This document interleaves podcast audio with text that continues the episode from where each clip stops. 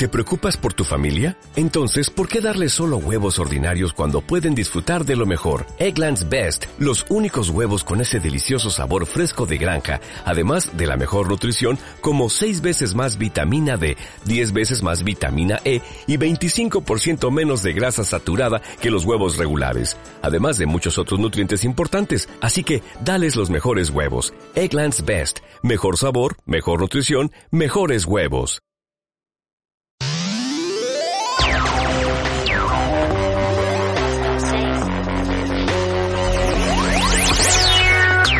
Cada día se venden más de medio millón de videojuegos en el mundo. En España ya hay más de 400 empresas especializadas, con una facturación de unos 700 millones de euros al año. Los videojuegos se han convertido en la segunda industria cultural en nuestro país, muy por delante del cine o de la música. Y el sector sigue creciendo. Las mujeres representan el 47% de las gamers a nivel mundial y sin embargo, el porcentaje es mucho más bajo cuando hablamos de profesionalización. Pero, aunque los trolls no paren de dar la brasa, la realidad es que cada vez somos más. La revolución de los videojuegos ha llegado y si te descuidas, no te vas a enterar de qué va el tema.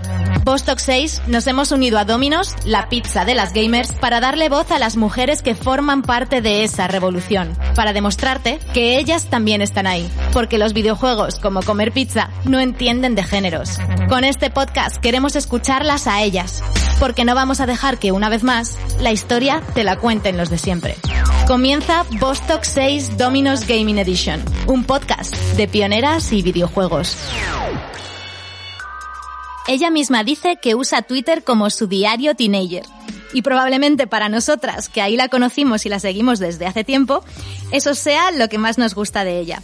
Que esa chica gamberra, uruguaya de nacimiento y alicantina de adopción, que tan pronto te habla de su crush, te cuenta las aventuras de sus gatos o lanza una nota de auxilio esperando que alguien tenga el detalle de mandarle un buen flan de queso, es en realidad una auténtica genia.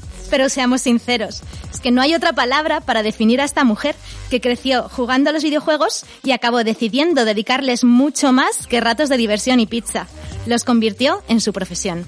Licenciada en publicidad, nuestra invitada de hoy se especializó en diseño gráfico y comenzó trabajando como diseñadora de UX, desde Alemania China y de vuelta a España.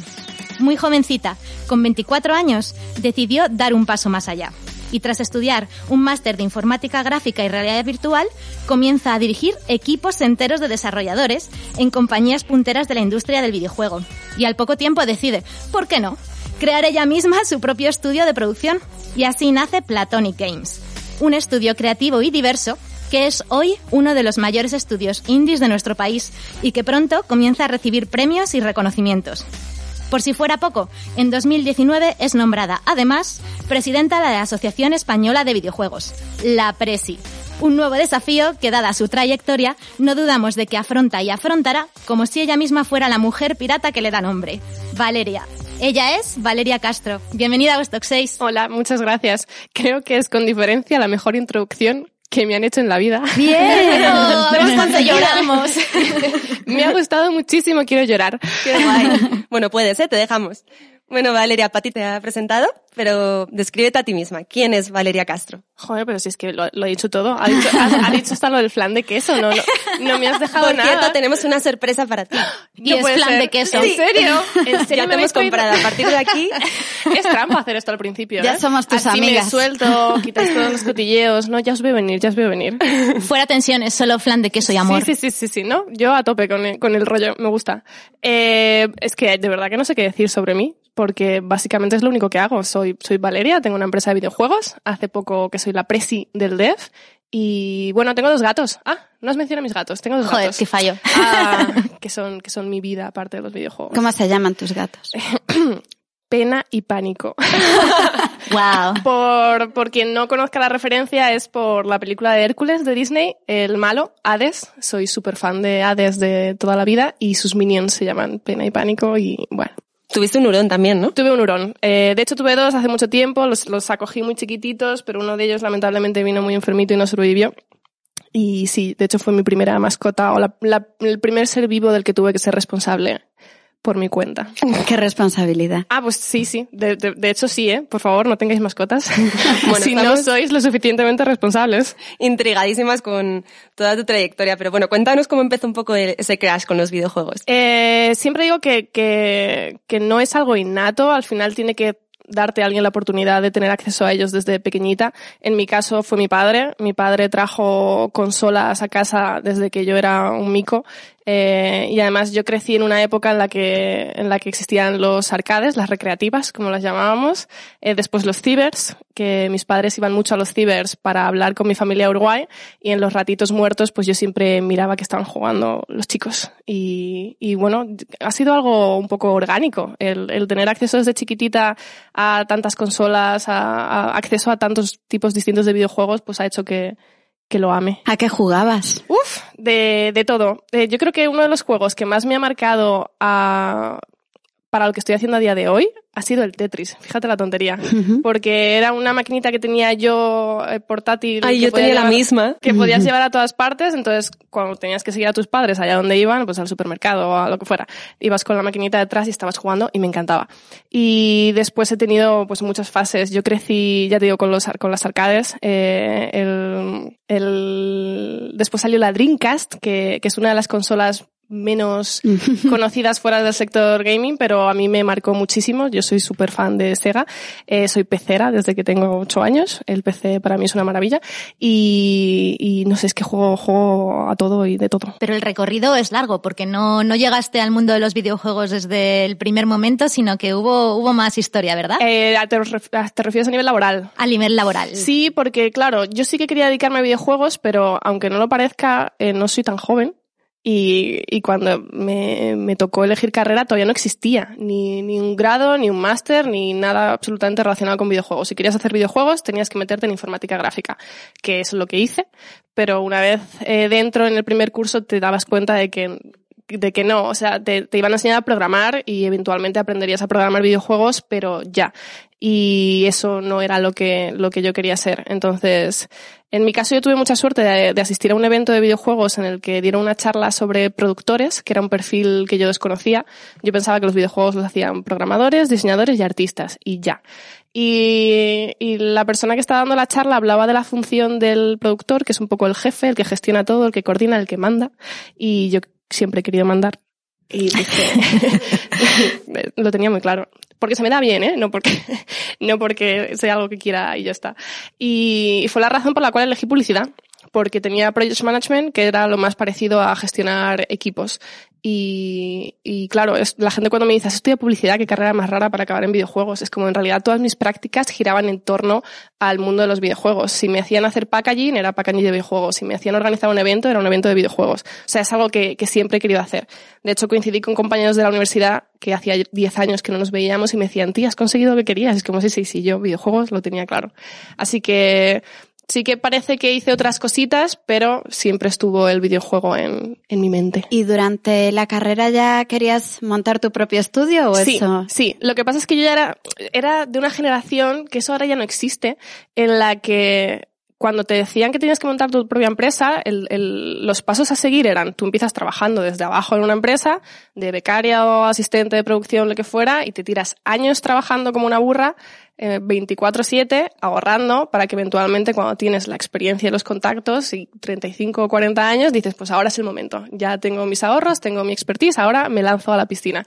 Pero, pero claro, el, el, mundo se ha abierto mucho, yo creo que en el mundo de las startups como en el de los videojuegos, y yo viví el boom indie, viví el que dos chavales desde sus casas podían hacer un videojuego y lanzarlo a nivel internacional y de ahí pues crear o su propia empresa o sus propios proyectos y demás.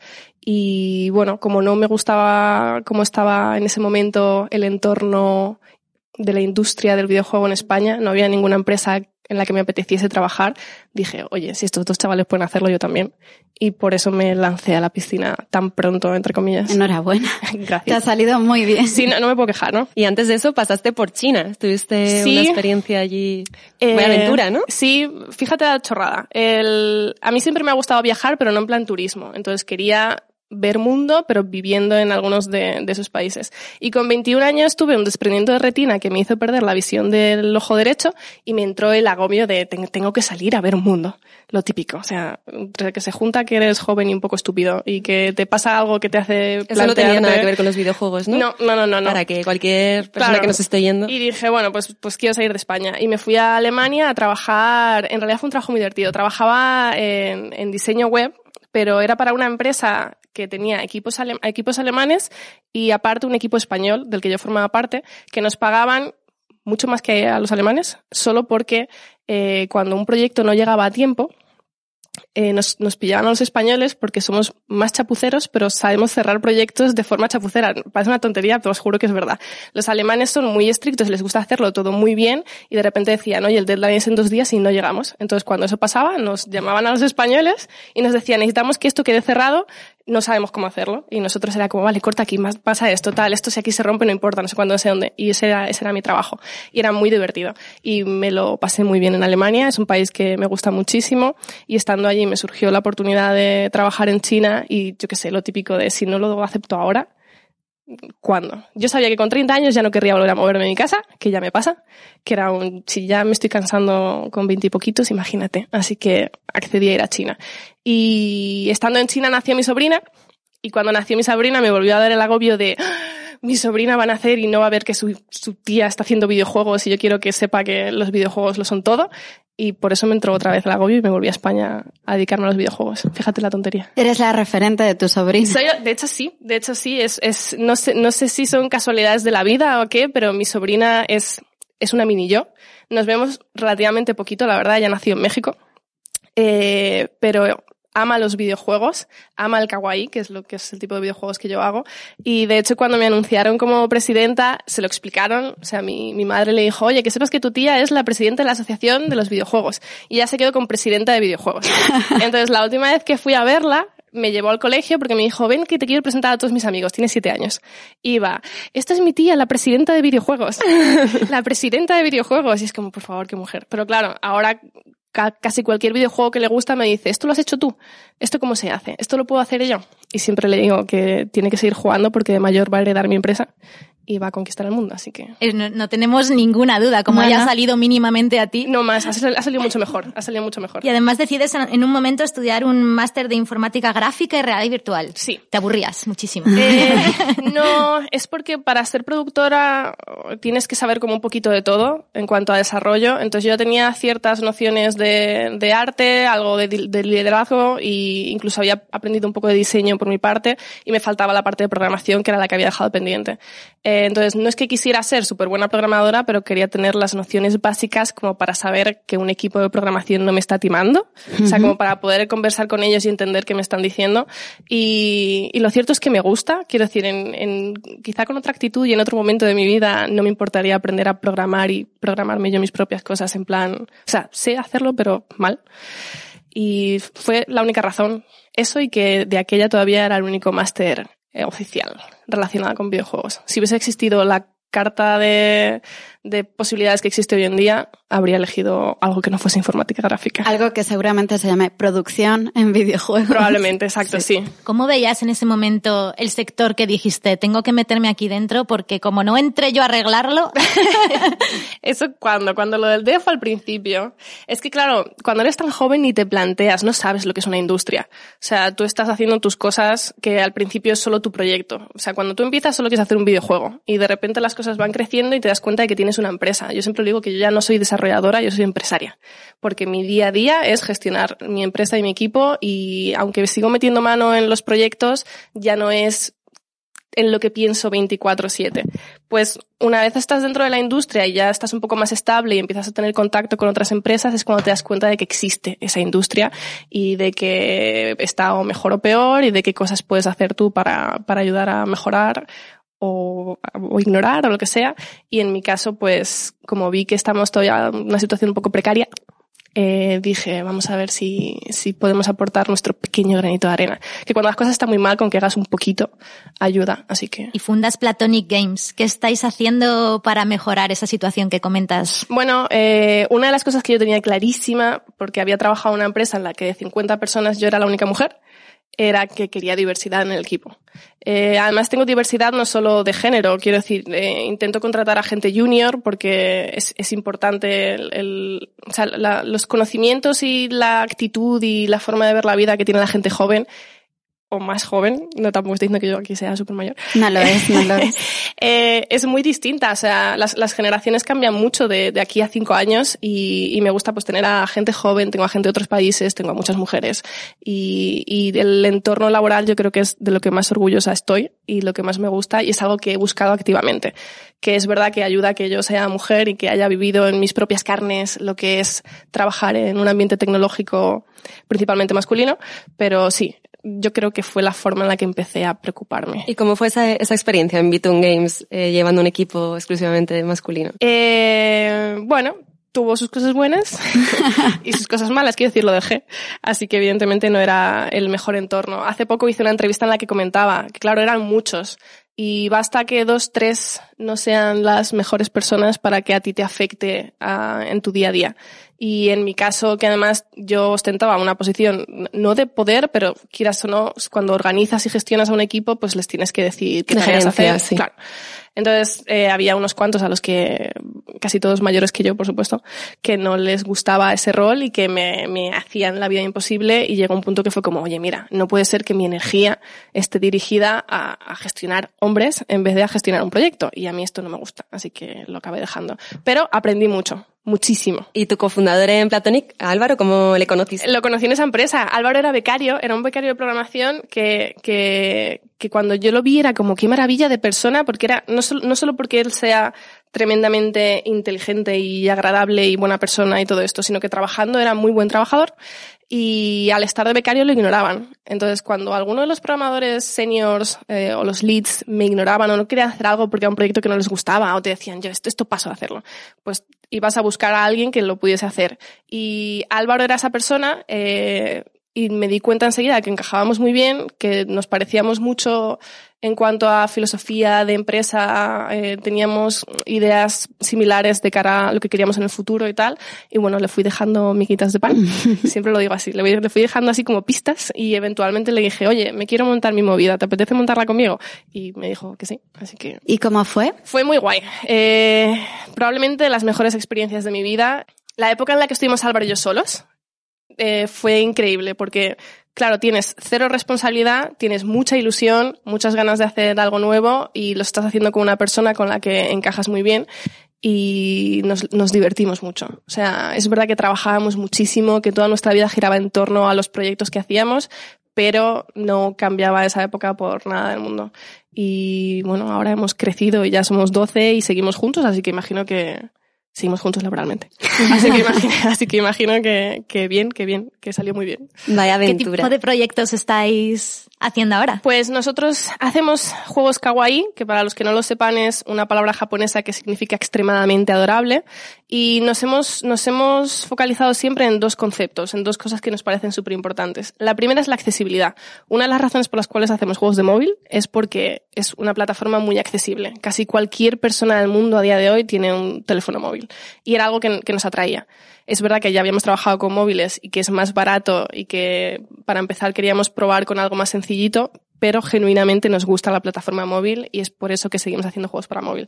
Y aparte de la accesibilidad, nosotros eh, dimos con un nicho. Nos dimos cuenta de que en el mercado de las, de las stores, de las tiendas de Google y Apple, la mayoría de juegos para niñas, si tú buscabas juegos para niñas o juegos para chicas, eran juegos de diseñar ropa, de cuidar bebés o animalitos. Peluquería. Y... Exacto. Que, ojo, no tengo nada en contra de esos juegos, son juegos maravillosos y se aprenden un montón de, de, habilidades, desarrollas un montón de habilidades que te van a ser útiles para otro tipo de juegos. Pero no había más variedad. Si tú buscabas juegos para niños, pues tienes arcades, tienes juegos de coches, tienes juegos de puzzles, o sea, había mucha, mucha variedad. Y queríamos meternos en, ese mercado, el, oye, los, los videojuegos son a género, no es que nos gusten más a nosotras eh, una, una jugabilidad que otra, pero sí que es verdad que la estética atrae, atrae por, por, pues, porque es cuestiones de educación social, nos atraen más cosas más bonitas y llamativas, no a todas, por supuesto, pero a las niñas sobre todo, pues eh, les funciona. Y fue la razón por la cual empezamos a hacer juegos arcade con mecánicas que se han conocido de toda la vida, que son muy sencillas y les pusimos pues el envoltorio cute. Por eso hacemos juegos happy. Y con esas dos cosas eh, hemos seguido avanzando, nos sigue funcionando, nos sigue gustando y vamos aprendiendo también a mejorarlos y en eso estamos. Genial.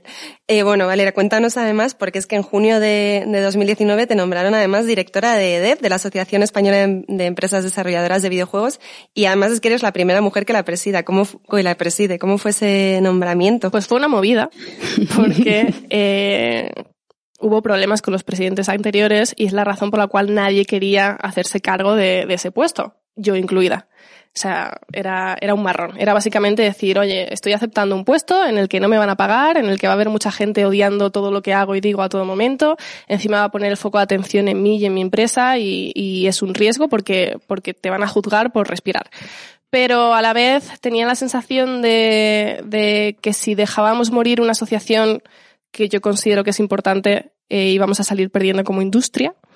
Y no lo sé. ¿Sabéis? Igual que os decía que me fui a Alemania y a China porque me pasó lo del ojo, me volví porque nació mi sobrina, pues el año pasado yo estaba con las hormonas raras y dije, vale, venga, sí, eh, ¿por qué no? Es una causa necesaria. Sí, vamos a intentar hacer las cosas bien y lo peor que puede pasar es que me toquéis mucho los huevos y os mande la mierda. Y por ahora, iba a decir por ahora no ha pasado, ha pasado, pero todavía estoy aguantando. un año ya ha pasado, o sea. Eh, todavía no, creo que en verano hace un año. Pero a mí se me ha hecho mucho más largo. ¿eh? ¿Y qué, misión, qué objetivo te has puesto ahí de yo no dejo esto sin haber conseguido por lo menos? Es que, a ver, es complicado porque una asociación es, es, es una carrera de fondo. O sea, son, son objetivos que no no vas a conseguir en meses. Sí que es verdad que, que estamos intentando activamente que, que, la junta directiva sea más diversa, porque ahora mismo soy la única mujer y estamos buscando a otras mujeres empresarias que quieran formar parte de la asociación y, y además extrapolar eso al resto de, de actividades que se hagan eh, para, para los socios. Y bueno, en general en el DEF lo que se intenta quiero decir, nuestra función es ser los que se comunican con las administraciones públicas. Es representar a las empresas para con las administraciones públicas, para decirle, existimos, somos una, una industria que está creciendo, eh, también somos cultura, quiero decir, hay muchos mensajes que transmitir que a día de hoy todavía no han calado en las administraciones públicas del todo, porque evidentemente hay un cambio generacional, hay mucho desconocimiento, mucha desinformación, y es un poco pues hacer el papel ese de, de oye, existimos y necesitamos ayuda. Entonces, pues eh, les pedimos que nos den ayudas de diferentes instituciones, que es algo que ya estoy haciendo y que me gustaría dejarles, me gustaría hacerles saber que necesitamos que sean constantes, por ejemplo, que nos ayuden con formación burocrática, que nos ayuden a cosas como pedir el sello de pyme innovadora sea un trámite menos denso de lo que es actualmente, en fin, o sea, yo quiero simplemente hacer todo lo que me dé tiempo a hacer en las medidas de mis posibilidades y con que alguna cosa salga adelante me vale. Y como ya ha salido alguna, me podría ir tranquilamente.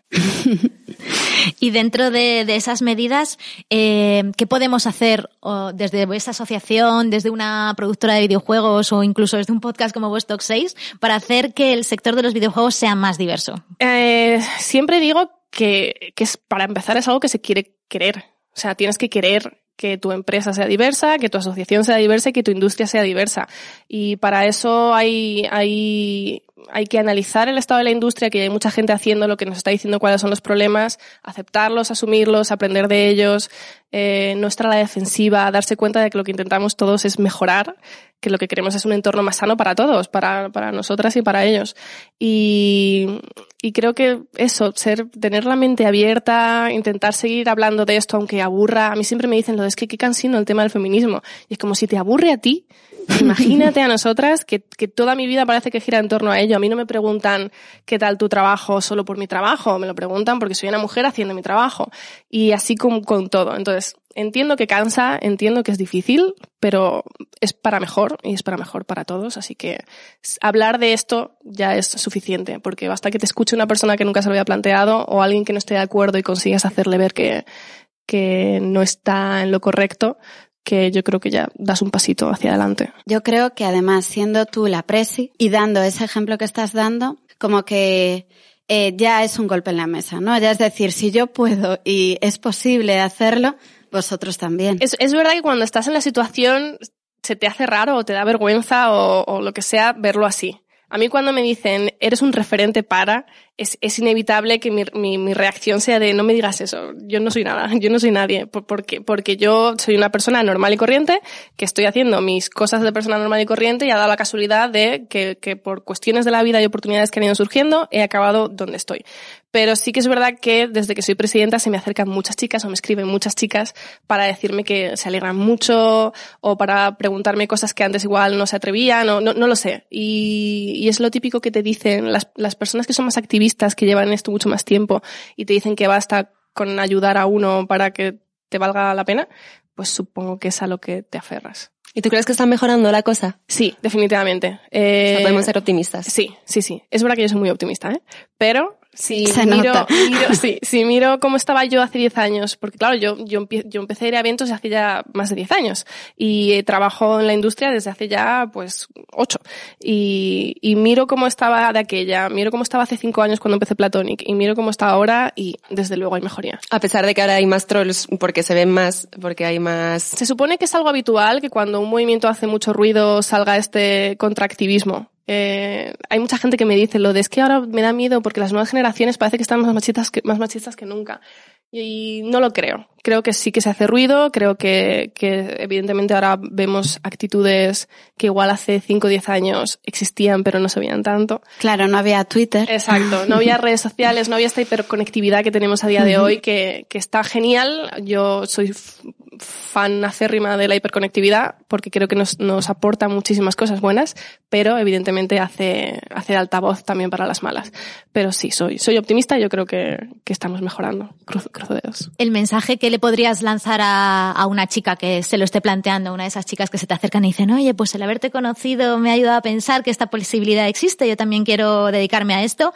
Eh, si esa chica ve un poco el mundo y, y, le echa un poco para atrás el hecho de los trolls, eh, todo lo que se oye ahí fuera, que, que parece que muchas veces le damos mucha más voz al troll que a las mujeres que están haciendo cosas realmente importantes, ¿qué, le dirías? Le diría que intentase ponerse en contacto con la mayor cantidad de mujeres posible de la industria, porque al final el tener el, tener un grupo con el que tienes afinidad que te puede que te puede aportar mucho a nivel de no solo consejos sino de, de apoyo de estar ahí para ti de intentar ayudarte a superar las, las posibles malas experiencias que tengas que no tienes por qué tenerlas ¿eh? Tengo muchísimas compañeras que llevan muchos años en la industria y no han tenido nunca ningún problema. Evidentemente somos una industria que tiene muchos estudios chiquititos y cuanto más chiquititos eres menos o más fácil es que no haya problemas. No sé, porque, claro, porque lo montas pues con tu pareja, con tu amigo, con tu hermano, eh, y, es, y es más fácil así. Pero sí, les diría que, que se animen, que no se echen para atrás y que intenten hablar con más mujeres y, y crear ese vínculo y ese grupo. Y además cada vez hay más asociaciones de mujeres, comunidades, o sea que cada vez es más fácil encontrar a, a esas mujeres que están ahí fuera, de verdad, sí, haciendo sí, cosas. Sí, sí. Nosotros ahora que creo que tenemos FemDevs y Women in Games. No sé si hay alguna más. Por favor, si hay alguna más por ahí no la conozco, pido perdón, que se pongan en contacto conmigo. pero, pero sí, y he tenido oportunidad de hablar con muchas de las, de las participantes de las que forman parte de la asociación que te dicen que lo que más valoran es el hecho de poder hablar con otras mujeres de, de su situación y del futuro y de, bueno, de cualquier cosa relacionada con, con los videojuegos. Sí, eso va a hacer yo creo que, que cambie, o sea, sobre todo eso, lo que hablabas de, de hablar entre vosotras, de que haya referentes, de, aunque tú no te lo consideres que lo eres, eh, es lo que hace totalmente que, que las mujeres eh, entren en, en, esta industria. Sí, las sí, niñas. Sí. sí, sí, las niñas. Es que quiero decir, a mí me pasó, yo vi a Jade Raymond, que es una productora en su día de Ubisoft, y el, el hecho de decir, mira esta mujer, todo lo que ha hecho, mira qué proyecto más guay tiene, mira qué joven es, mira qué maravillosa, mira cómo habla, era un, yo, yo quiero ser Jade Raymond. Y claro, pasan 10 años y ya la has conocido, has hablado con ella, son cosas que, que no sé, que hacen mucha ilusión y que, y que ayudan, así que sí. Pues seguro que hay muchas que nos están escuchando y dicen, yo quiero ser una Valeria Castro y aquí y estarán aquí en, en, unos 15 años dando guerra. Uy, 15, que, que las nuevas generaciones bueno, van sí. muy rápido, Andrea. Con 13 sí. montas una las, empresa. Las, mira Valeria, que ha dicho antes que no es joven. a, a, ver, no, no, no. He dicho que no soy tan joven como antes. Pero es jovencísima, todo lo que ha hecho en este tiempo. Bueno, Valeria, ahora vamos a pasar a nuestra sección de, de preguntas rápidas, okay. que se llama Battle Royale. Venga y intenta contestarnos con así una palabra, una frase, lo, lo okay. primero que te venga a la cabeza, ¿vale? Activamos modo Battle Royale. Battle Royale. PlayStation, Nintendo o PC. Os ha faltado Xbox, ¿eh? Lo sabemos, lo sabemos. eh PC. ¿Te comerías una Domino's Pizza mientras juegas a la consola con? Es que claro, estoy obsesionada con The Witcher, así que me sale Henry Cavill, lo cual es un poco extraño. No, me parece bien. o sea, no, no, es porque quisiera, o sea, podemos utilizar, ¿qué has dicho? Jugar a la consola como metáfora. Esto se escucha comillas, en horario. Esto se escucha en horario infantil, ¿verdad? Perfecto. ¿Contra quién no te importaría perder una partida y Henry no vale? Nah, soy muy competitiva, entonces odio perder con toda mi alma. Así que voy a decir que mi sobrina. Si mi sobrina me ganase me parecería guay porque se lo merece todo. ¿A quién le darías un buen zasca? Ahí estás buscando beef, ¿eh? Ahí estás buscando sangre.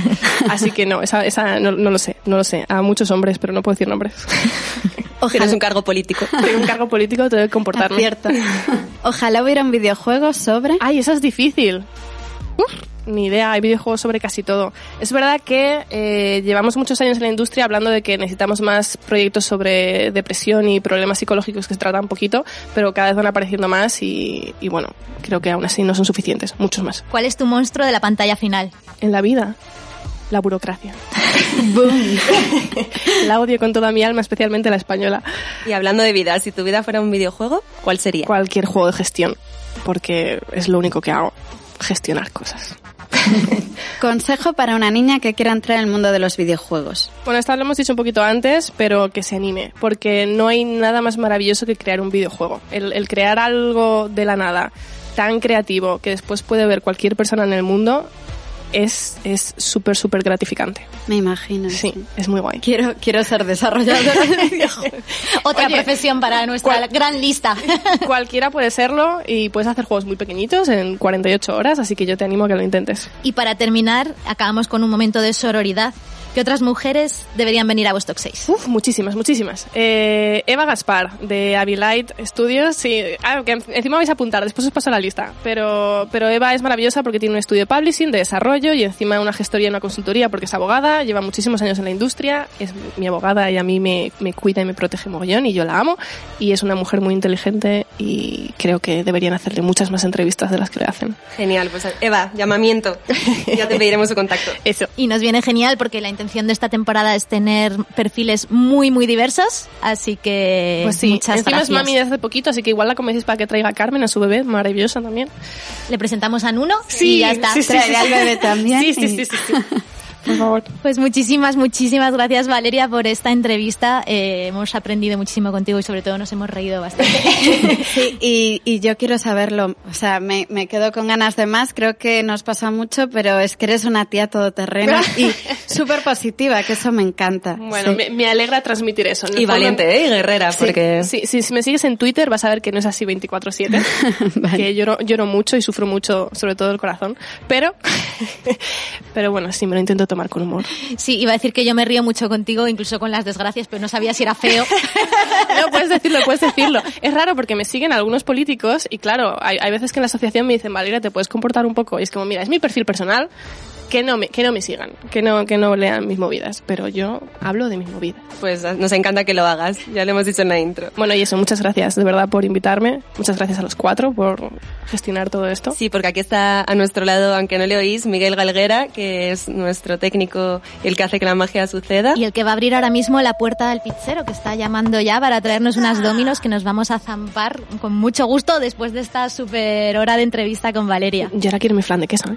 Hombre, plan de queso de es que lo te la tenemos ganado, todo. te la has ganado. Por si acaso no te la habíamos puesto. Pues muchísimas gracias y bueno, presentarnos nosotras. Yo soy Patricia López. Yo soy Andrea Barber. Y yo, Paloma Barreiro, eh, vamos a seguir eh, con más capítulos de esta nueva temporada de Vostok 6 eh, Dominos Gaming Edition. Y nada, deciros que estamos en redes, nos podéis encontrar en Twitter, en Instagram, en todas partes, e incluso mandarnos emails. Paloma, recuerda la dirección de email, que es que a, a mí hasta se me olvida. A ver, tenemos Es que dos. tenemos dos, es muy complicado.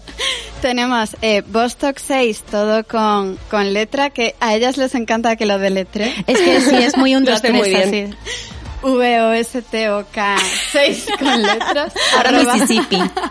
arroba gmail.com o Valentina, que es nuestra gran referente astronauta, cosmonauta, eh, valentina arroba vostok6.com. Y redes estamos en Twitter, Instagram, LinkedIn, creo que estamos en todos lados. Estamos en todas partes, así que no tenemos pérdida. Y ahora estamos en el estudio de Google for Startups Campus. Y desde aquí. Muchas gracias a Muchas Google gracias. por esto. Y muchísimas gracias a Valeria, por supuesto, que ha sido un placer. Igualmente. Gracias, Valeria. Mil gracias.